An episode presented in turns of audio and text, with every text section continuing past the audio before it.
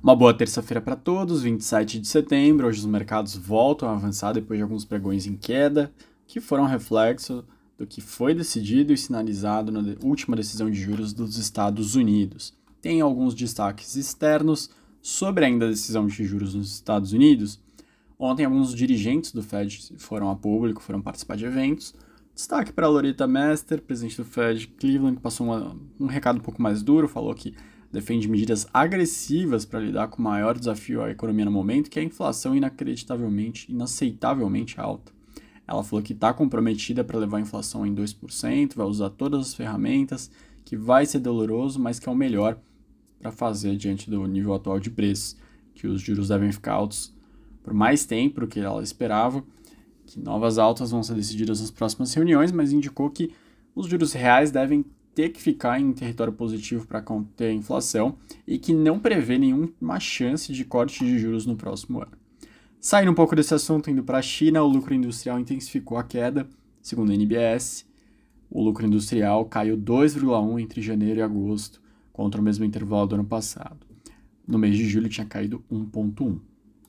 O último destaque internacional vem do Banco Mundial, que projeta um crescimento das economias da Ásia e do Pacífico em relação a 2021 de 5,3, isso excluindo China, depois de um avanço de 2,6 no ano passado. A China, que vinha impulsionando a região, deve crescer 2,8 depois de ter crescido 8,1 no ano passado. Para a região como um todo, o crescimento deve desacelerar de 7,2 para 3,2. Aqui no Brasil saiu mais uma pesquisa IPEC, segundo o Instituto, o ex-presidente Lula subiu de 47% para 48% das intenções de voto. Bolsonaro segue com 31%.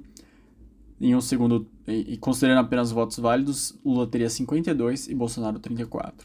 Ciro tem 6%, Simone Tebet 5%, brancos e nulos 4% e 4%, e 4%, e 4% não responderam.